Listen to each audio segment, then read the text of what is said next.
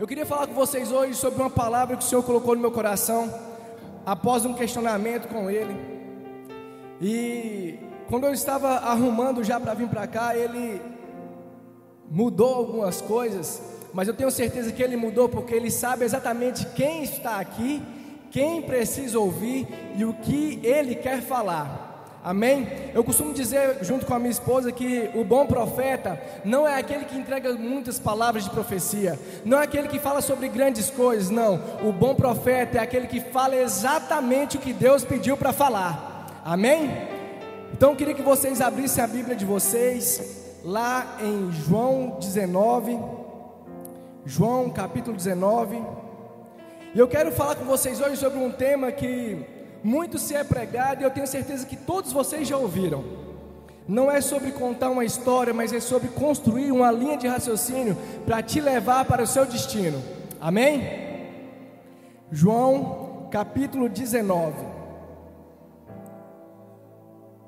João capítulo 19, verso 7.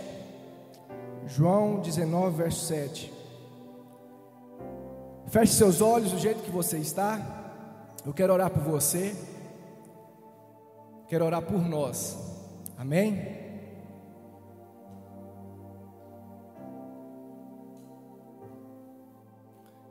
Feche seus olhos. Nesse momento eu quero pedir que você diga apenas duas coisas: sim e amém, e que o Espírito de Deus venha. Espírito Santo, o Senhor está aqui. Traga-nos convicção da tua presença traga-nos convicção do teu poder, manifeste aqui com salvação, com cura, com libertação, com convicção da tua presença, com o mover que transforma. Mude os passos, traga o sal, transforma o ambiente, traga luz para os nossos caminhos. Que a tua palavra revelada possa estar entrando nos corações de cada um transformando, trazendo fé e nos levando para o nosso destino em Cristo Jesus, nosso Senhor. Espírito Santo, eu peço ao Senhor agora, derrame uma unção sobre esta casa, derrame uma unção sobre esta palavra, quebrante os corações, abra os corações, abra o entendimento, o discernimento, o conhecimento e o saber para que nós possamos não entender conforme os nossos olhos ou a nossa razão, mas que além disso, o sobrenatural se faça real, porque o Senhor é sobrenatural naturalmente em todo o tempo. Eu te amo e agradeço por estar aqui, por falar conosco e por fazer acontecer. Em nome de Jesus. Amém e amém. Amém. Eu queria falar para vocês hoje sobre o plano da salvação. Eu queria dizer para vocês hoje que sem o Espírito Santo você não vai chegar lá. Eu queria dizer para você hoje que Deus construiu um plano para mim e para você. Deus já tem tudo desenhado no tempo dele, no Kairos, que é a eternidade onde eu e você vamos chegar se crermos nele. Então existe um princípio para se cumprir, existe uma promessa feita por aquele que não se arrepende, não muda e não mente. E ele diz que ele virá nos buscar, ele virá me buscar, ele vai buscar a família dele. E quem é família dele vai morar com ele.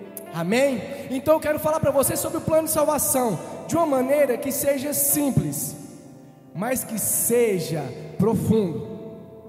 Eu quero dizer para você que Jesus se importou em todo o tempo em falar sobre isso.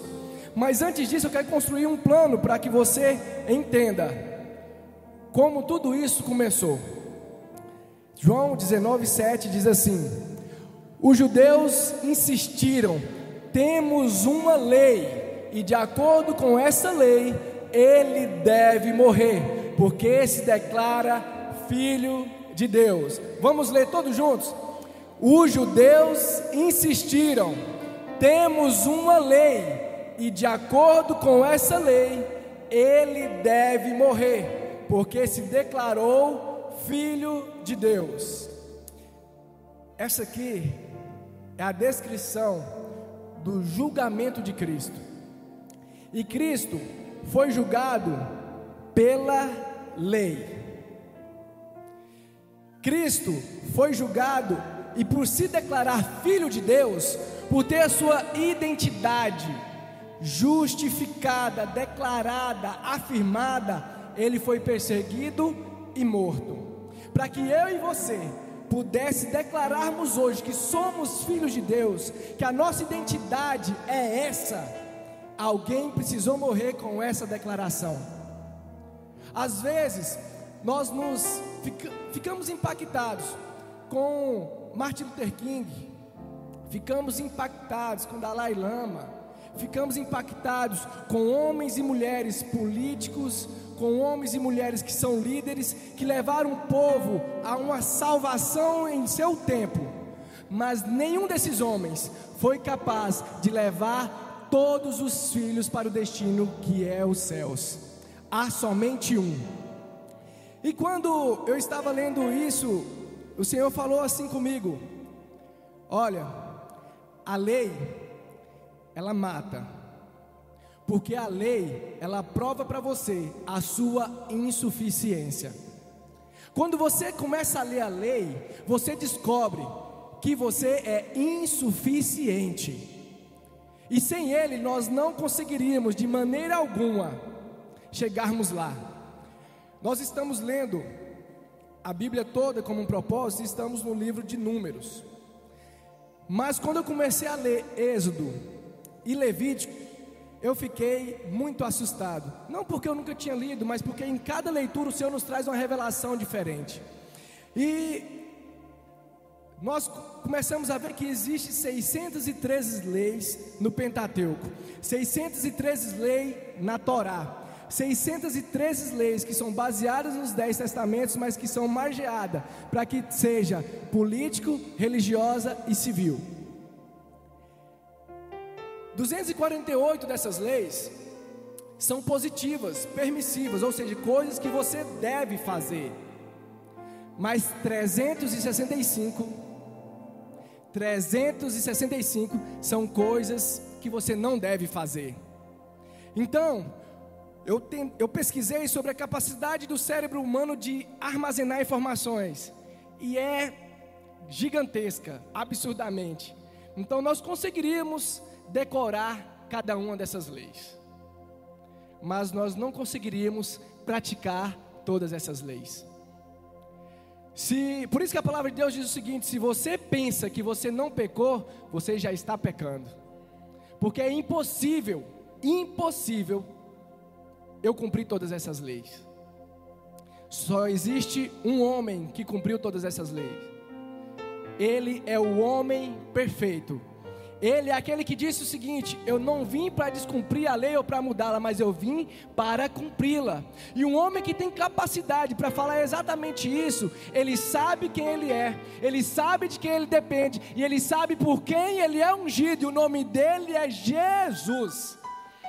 A palavra de Deus diz que ele foi ungido por Deus através do Espírito Santo para levar as boas novas aos cativos, para curar os enfermos, para ressuscitar os mortos, para expulsar demônios, para trazer o ano aceitável do Senhor. E a gente vê nos dias de hoje várias informações dizendo: está chegando o fim dos tempos. A igreja tem que se posicionar o anticristo está se movimentando. A política, a economia, as guerras, os rumores de guerras, as doenças, tudo tem acontecido. Mas anticristo tem um significado. E eu estava vendo hoje uma ministração do JB Carvalho. E a palavra diz assim que Cristo significa ungido. Então, anticristo é o anti-ungido, anti-unção. Ou seja, aquela pessoa que ela não tem unção, que ela persegue quem tem unção, aquela pessoa é o anticristo. Ou seja, se você está sendo perseguido porque você é ungido, ungido para curar, ungido para cantar, ungido para pregar, ungido para ministrar todos os cantos da terra, glória a Deus, o anticristo vai vir contra você porque ele vai perseguir a sua unção. Mas existe alguém que está em nós, está sobre nós, que nos governa e já preparou tudo. E quando você lê o livro de Apocalipse, você vai saber qual que é o resultado dessa história, da sua história, da minha história. Então, aqui, falando sobre a lei, nós vimos que o próprio Jesus, o único que cumpriu as 613 leis do povo judeu, do povo de Israel, as leis que o Senhor escreveu com os dedos na pedra e entregou para Moisés. O único que escreve, o único que estava presente quando escreveu essa lei, o único que conseguiu cumprir todas essas leis, morreu pela própria lei. Porque a lei, lá em Romanos diz que a lei ela foi corrompida pelo homem. A lei foi corrompida pelo homem. O pecado entrou no mundo através do homem. Mas a lei que Deus entregou também foi corrompida pelo homem, porque não tinha como um povo exigir que alguém fosse exatamente um cumpridor dessa lei se nem eles mesmos cumprissem. E sabe por que, que Deus entregou essas leis?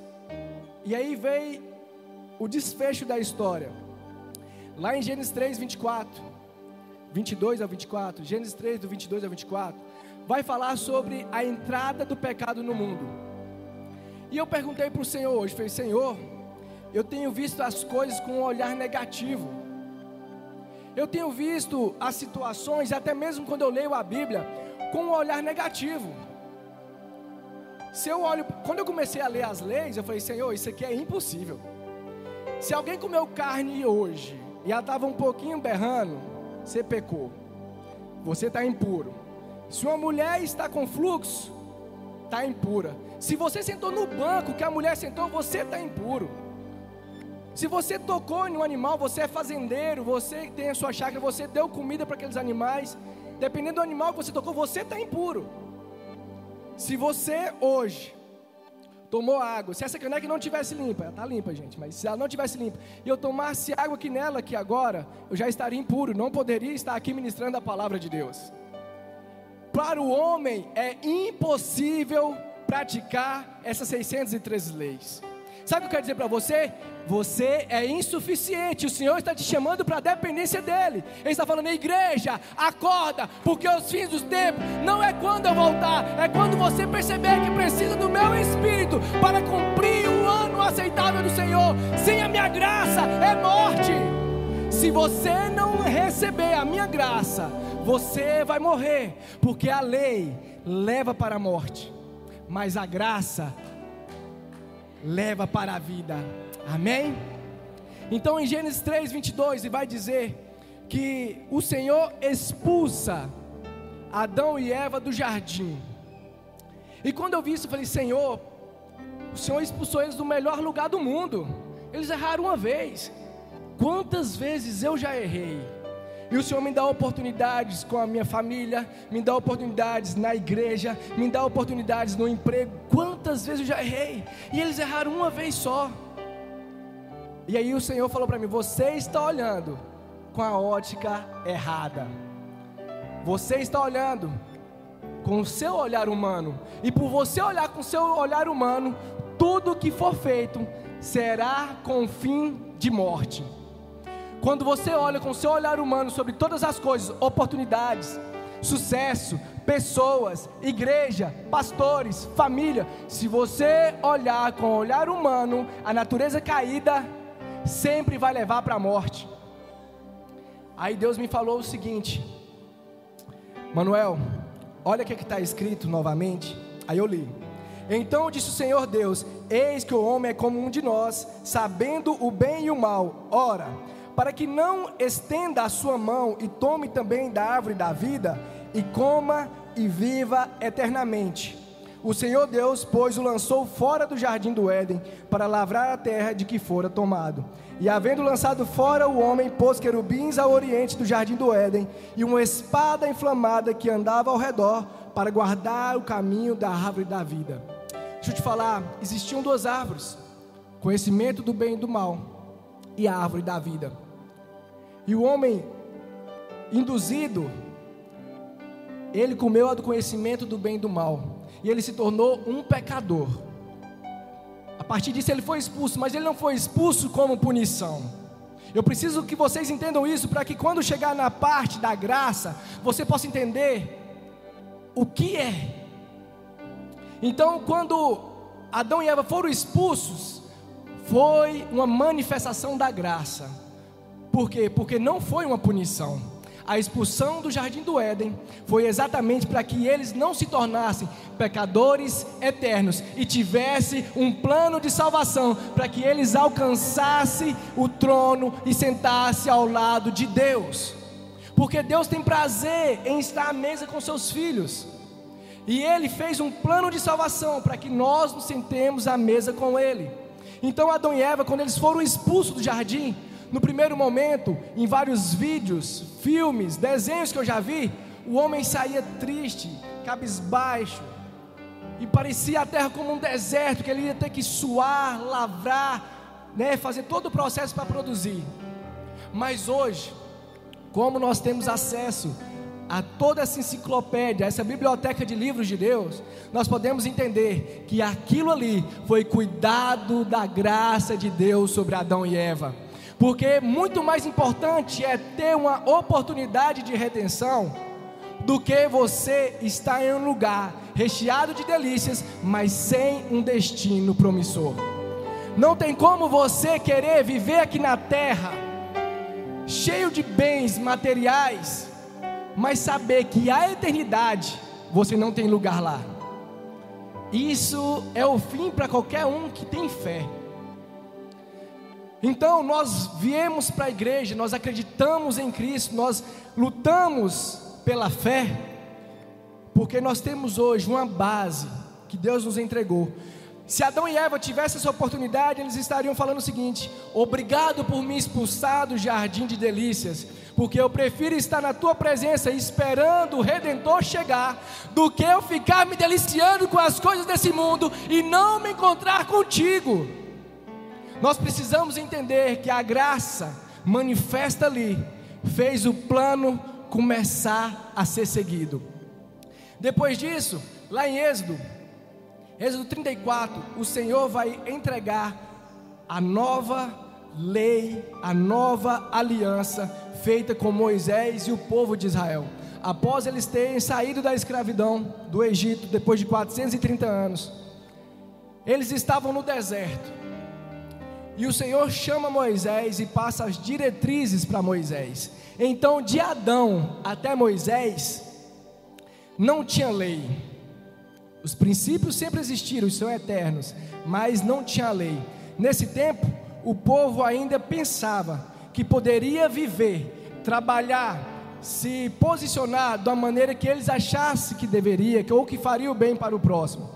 Existiam alguns códigos mais antigos, código de Hammurabi, código de tabelião, vários códigos que a sociedade impregnava e que esses códigos também estão inseridos aqui nessas 613 leis. Mas quando o Senhor entrega essas leis para Moisés, o Senhor fala: Moisés, diga ao povo que quem me ama obedecerá aos meus mandamentos, que aquele que descumprir essas leis serão estipado tirado para fora do meu povo, muitas vezes apedrejados, muitas vezes queimados, muitas vezes afastados durante um tempo. E que para fazer isso, agora um comentário próprio, tá? Haja ovelha, haja carneiro, haja boi. Porque para tudo tinha que ser dois carneiros, um boi, um par de ou rolinhas ou de pombo. Eu falei, meu Deus do céu, como é que esse povo no deserto fazia esse tanto de coisa?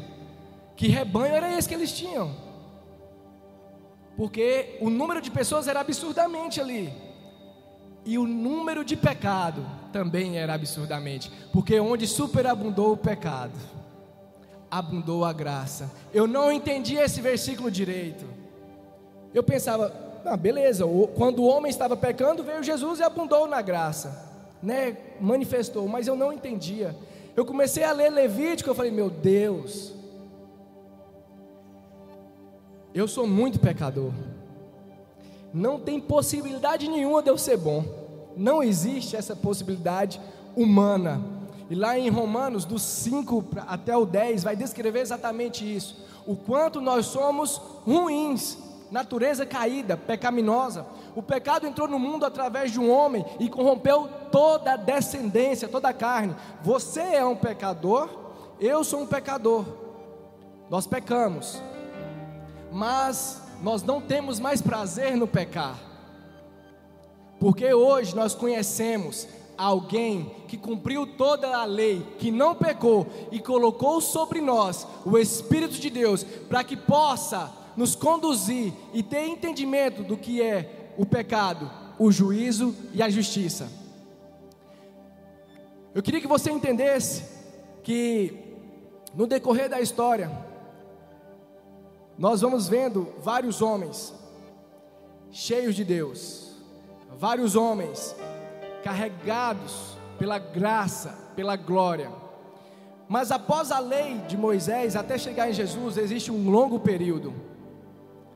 E os homens começam a perceber que é muito pesado. Mas aí chega Jesus. E ele já chega quebrando todos os paradigmas. Ele já chega falando o seguinte: Eu sou filho de Deus. E isso era o suficiente para ele ser morto. Ele já chega nascendo de uma virgem. Para para pensar.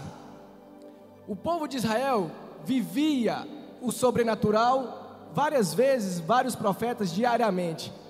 No deserto, no Egito, na terra prometida, em todo o tempo.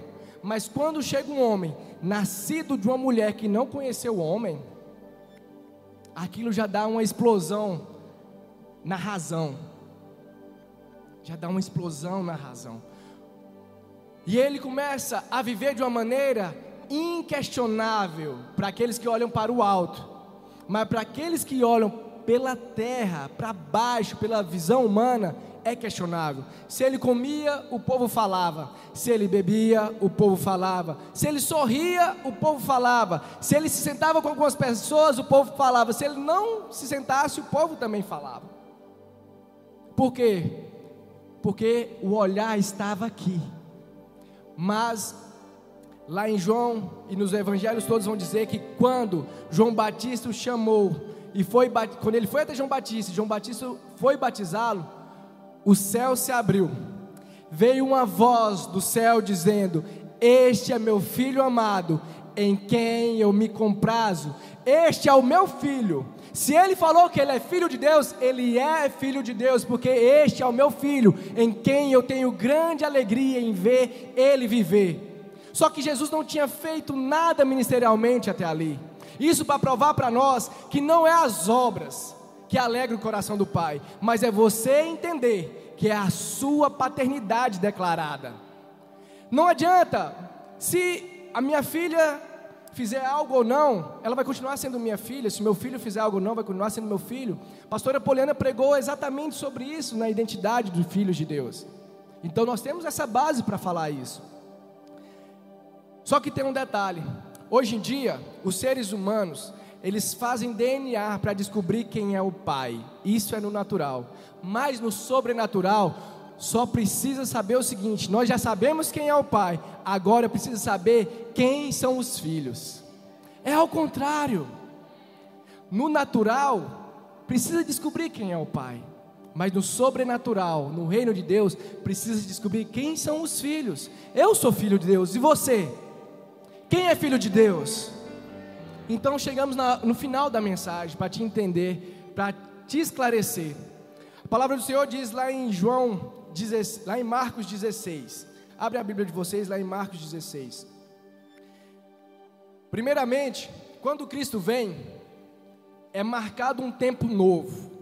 É marcado o que está escrito lá em Romanos capítulo 10, versículo 4. Romanos capítulo 10, versículo 4. Deixe sua Bíblia aberta aí em Marcos 16. Romanos 10, 4 diz assim: Porque o fim da lei é Cristo. Repete comigo. Porque o fim da lei é Cristo. Porque o fim da lei é Cristo. Amém. Para a justiça de todo aquele que crê. Ou seja, quando Cristo chega, o fardo da lei é tirado. Manuel, nós não precisamos mais cumprir? Precisa. Mas agora nós precisamos cumprir de uma maneira sabendo que nós não somos suficientes, que nós somos dependentes, mas Ele está sentado à direita de Deus Pai, intercedendo por nós, sendo nosso advogado bom e fiel, falando: Pai, perdoa eles, eles não sabem o que fazem. Pai, é muita lei, só eu consigo cumprir, mas eu estou aqui porque eu já rasguei o véu, e o Senhor tem acesso novamente ao coração de cada um. Olha o que está escrito lá em Marcos 16, a partir do verso 15. O fim da lei é Cristo. Porque a lei ela leva para a morte. Mas a graça, o espírito da vida, Jesus leva para a vida. Marcos 16, versículo 15 a seguir. E disse-lhes: Vão pelo mundo todo e preguem o evangelho a todas as pessoas. Quem crê e for batizado será salvo, mas quem não crê será condenado. Isso aqui está condizendo que o que diz ali em Romanos? O fim da lei é Cristo. O fim da lei é Cristo, para a justiça de todo aquele que crê. Não é para todos, é só para quem crê. Quem será salvo? O plano de salvação é para todos? Não, é só para quem crê. O plano de salvação é desenhado para todos terem acesso, mas não são todos que têm acesso, porque não são todos que creem. Olha o que, que diz aqui em Marcos 16: quem crê e for batizado será salvo, mas quem não crê será condenado. Próximo. Quem crê? Estes sinais seguirão quem crê. Estes sinais acompanharão os que creem. Em meu nome expulsarão demônios, falarão em novas línguas pegarão em serpentes, e se beberem algum veneno mortal, não lhes fará mal nenhum. E porão as mãos sobre os enfermos, sobre os doentes, e estes ficarão curados. Quem crê será salvo, mas quem não crê será condenado. Mas quem crê tem sinais que o acompanham para você saber se realmente ele crê.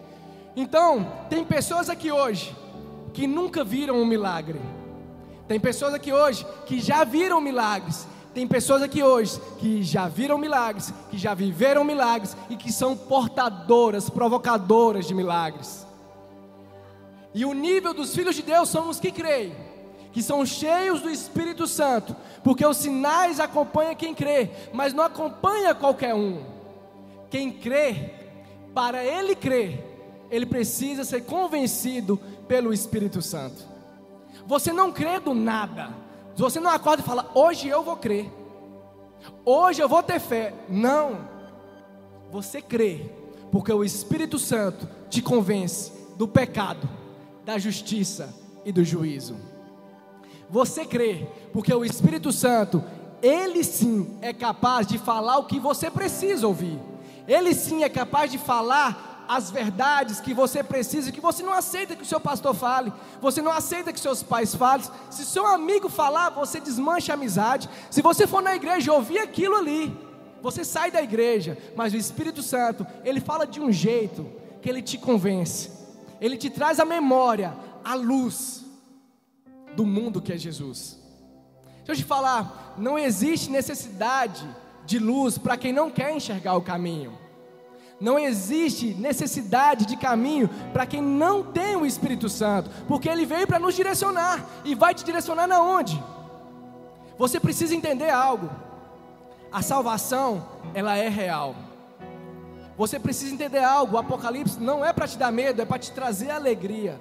Você precisa entender algo. Jesus, ele se entregou por você para que a lei não estivesse a par de te fazer morrer a lei não tivesse a paz de te matar, mas que a lei estivesse debaixo do estrado dos pés dele, porque ele venceu a lei.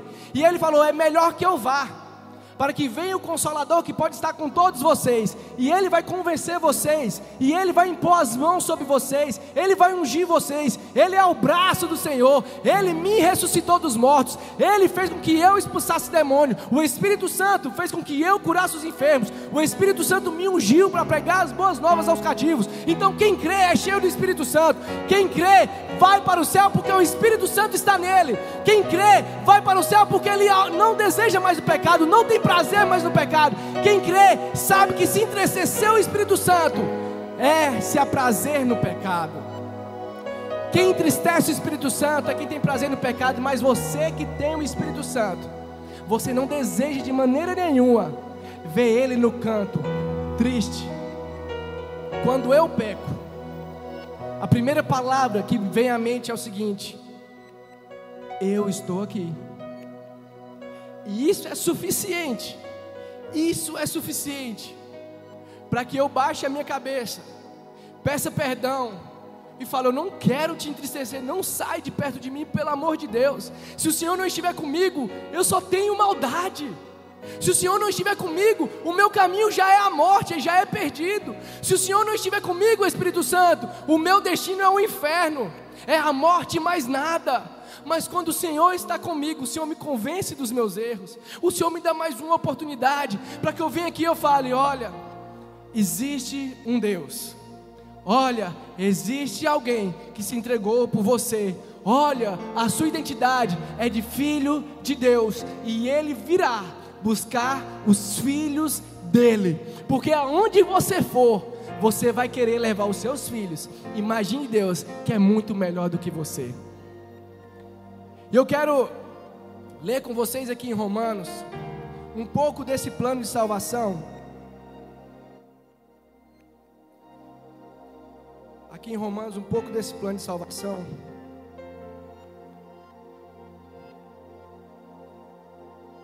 Romanos 8. Eu não vou deter muito aqui, já estou encerrando, tá? Porque Romanos, na verdade, ele é uma das bases teológicas que todo cristão deveria ler várias vezes. Diz assim, Romanos 8, a partir do 1: Portanto, agora já não há mais condenação para os que estão em Cristo Jesus. Porque por meio de Cristo Jesus, a lei do Espírito de vida me libertou da lei do pecado e da morte. Porque aquilo que a lei fora incapaz de fazer por estar enfraquecida pela carne, Deus o fez enviando seu próprio filho a semelhança do homem pecador, como oferta pelo pecado, e assim condenou o pecado na carne, a fim de que as justas exigências da lei fossem plenamente satisfeitas em nós, que não vivemos segundo a carne, mas segundo o Espírito. Para quem tentar viver segundo a lei, meus pêsames eu só vou poder te dizer o seguinte: Jesus está ali, está à disposição. Mas se você escolher viver sobre a lei, se você achar que é tão bom assim, eu quero te dizer: existe apenas um que é bom, e ele é Jesus. Agora, se você escolher viver sobre a lei do Espírito, aprender a viver sobre a graça, onde superabundou o pecado, abundou a graça, onde abundou o pecado, superabundou a graça, é o contrário. Mas para a gente, às vezes, esse desfecho não faz sentido, porque nós não sabemos o que é superabundar a graça. Mas quando você começa a listar, faz o teste, lê Levíticos e começa a fazer: isso eu fiz de errado, isso eu fiz de errado, isso eu fiz de errado, isso eu fiz de errado. Aí você vai ver onde abundou o pecado. E sabe onde abundou o pecado? Na sua vida sem Jesus. Mas quando você vê que tudo isso, toda a lei foi satisfeita com a morte de Cristo, você vai perceber que quando você for riscar os pecados que você cometeu, você não vai riscar de um por um, você vai riscar a folha inteira você vai riscar o livro inteiro, você vai rasgar o livro inteiro. Sabe por quê? Porque Ele é suficiente. Porque Ele derramou sobre nós o Espírito Santo, para que nós pudéssemos ser convencidos do nosso pecado. E sem a lei, nós não entenderíamos que nós pecamos tanto, nós não entenderíamos. Sem a lei, nós acharíamos que somos bons. Sem a lei, nós acharíamos que a nossa inteligente a nossa inteligência ela é suficiente. Nós acharíamos que a, o nosso senso de empreendedor seria muito bom. Nós acharíamos que a forma que a gente faz para nossa esposa, para os nossos filhos, já está bom demais. Nós acharíamos que a forma que nós nos relacionamos com Deus era excelente.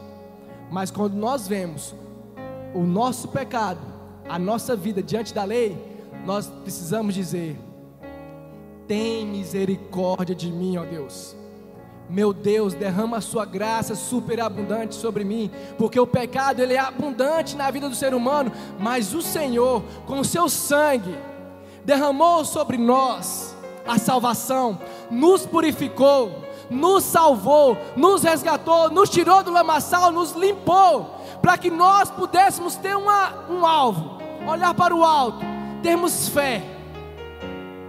Mas muitas vezes, como nós cremos e não vemos, parece que há algo falho.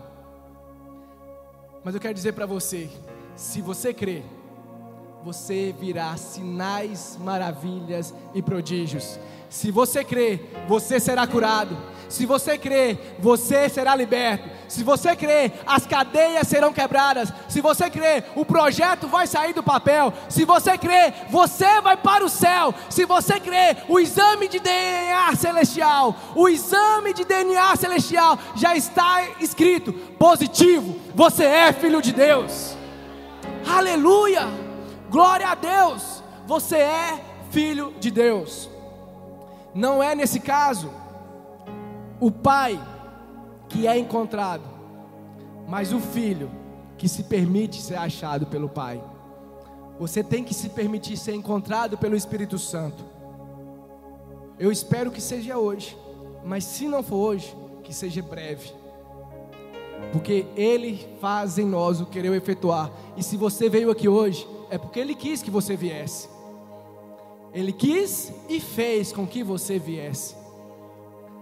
Mas Deus não pode decidir por nós. Eu estava falando na intercessão esses dias e eu comentei exatamente sobre um pouco da identidade. E quando Jesus se entregou na cruz, ele falou, né? Deus meu, Deus meu, por que me desamparaste? E naquele momento, muitas pessoas ainda questionam esse versículo, muitas pessoas têm uma série de interpretações, mas o Senhor me entregou uma né, que fez muito sentido para mim. O pai, ele prepara os filhos até o momento do casamento, até o momento que ele vai levar os filhos ao altar. Quando ele chega lá, o pai da menina entrega a filha, mas não é ele que vai falar assim. Os pais do noivo deixam o noivo lá esperando, mas também não são os pais do noivo que vai falar assim. Mas quando Jesus estava pregado na cruz e precisava entregar a sua vida por mim, por você, Deus precisou virar as costas para ele, porque era o momento onde o noivo estava confirmado e estava formando a noiva a partir dali. Aquele era o altar, onde estava iniciando o nosso caminho do casamento entre Cristo e a noiva, que somos nós. E naquele momento, Deus não podia fazer nada por Jesus, porque quem é o noivo é Cristo, e é Ele que deveria, deveria falar como Ele falou: está consumado. Eu aceito essa noiva imperfeita, eu morro por ela a si mesmo, Pai. Mesmo que você me deixou para que eu pudesse dizer, eu digo sim. Deus diz sim para você hoje. Deus diz sim para você hoje. Deus diz sim para você hoje. Deus diz sim para você hoje. Porque o plano de salvação não é algo da cabeça do cristão. Não. O plano de salvação é algo projetado pelo dono do universo, aquele que projetou todas as coisas, e elas são infindáveis e concretas para você viver. Amém? Aqui eu encerro a minha palavra. Eu queria dizer para você: se você quer encontrar com o seu pai hoje, se você quer ser selado pelo Espírito Santo hoje, se você quer pegar na mão de Cristo e falar: Eu recebo a aliança do plano de salvação e eu desejo sim ir morar com o Senhor, sabendo tanto que eu já pequei, mas o seu sangue é suficiente, está consumado. Vem até aqui à frente, eu quero orar por você, pela sua nova aliança, pelo plano de salvação na sua vida, dizendo que Deus é suficiente nas nossas insuficiências em nome de Jesus. Amém? Se tiver alguém, vem até aqui à frente, eu quero orar por você, rapidamente. Com a melodia, ele me encontrou, me secou com uma.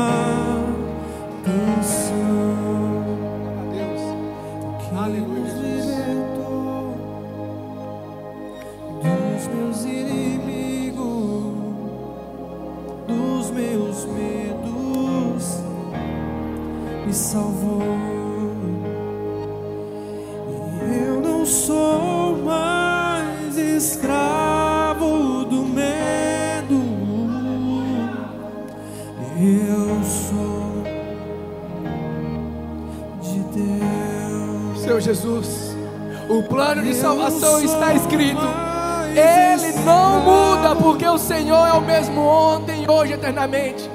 E os seus filhos estão aqui com o nome escrito nos pertencentes ao plano de salvação, porque a tua redenção, a tua entrega na cruz, resgatou cada um deles, e a aliança está sendo refeita com cada um em particular. Deus diz sim para você hoje. Jesus diz sim para você hoje. Noiva amada, adorada. Jesus diz sim para você hoje. Ele pega na sua mão e te conduz para o altar da salvação nele. Você está aqui é porque o Espírito Santo te trouxe aqui. Você está aqui porque ele te convenceu do pecado, da juízo e justiça. Obrigado, Espírito Santo. Venha sobre cada um traga convicção da tua presença e revela-se o Espírito de Deus e do Filho em cada um. Em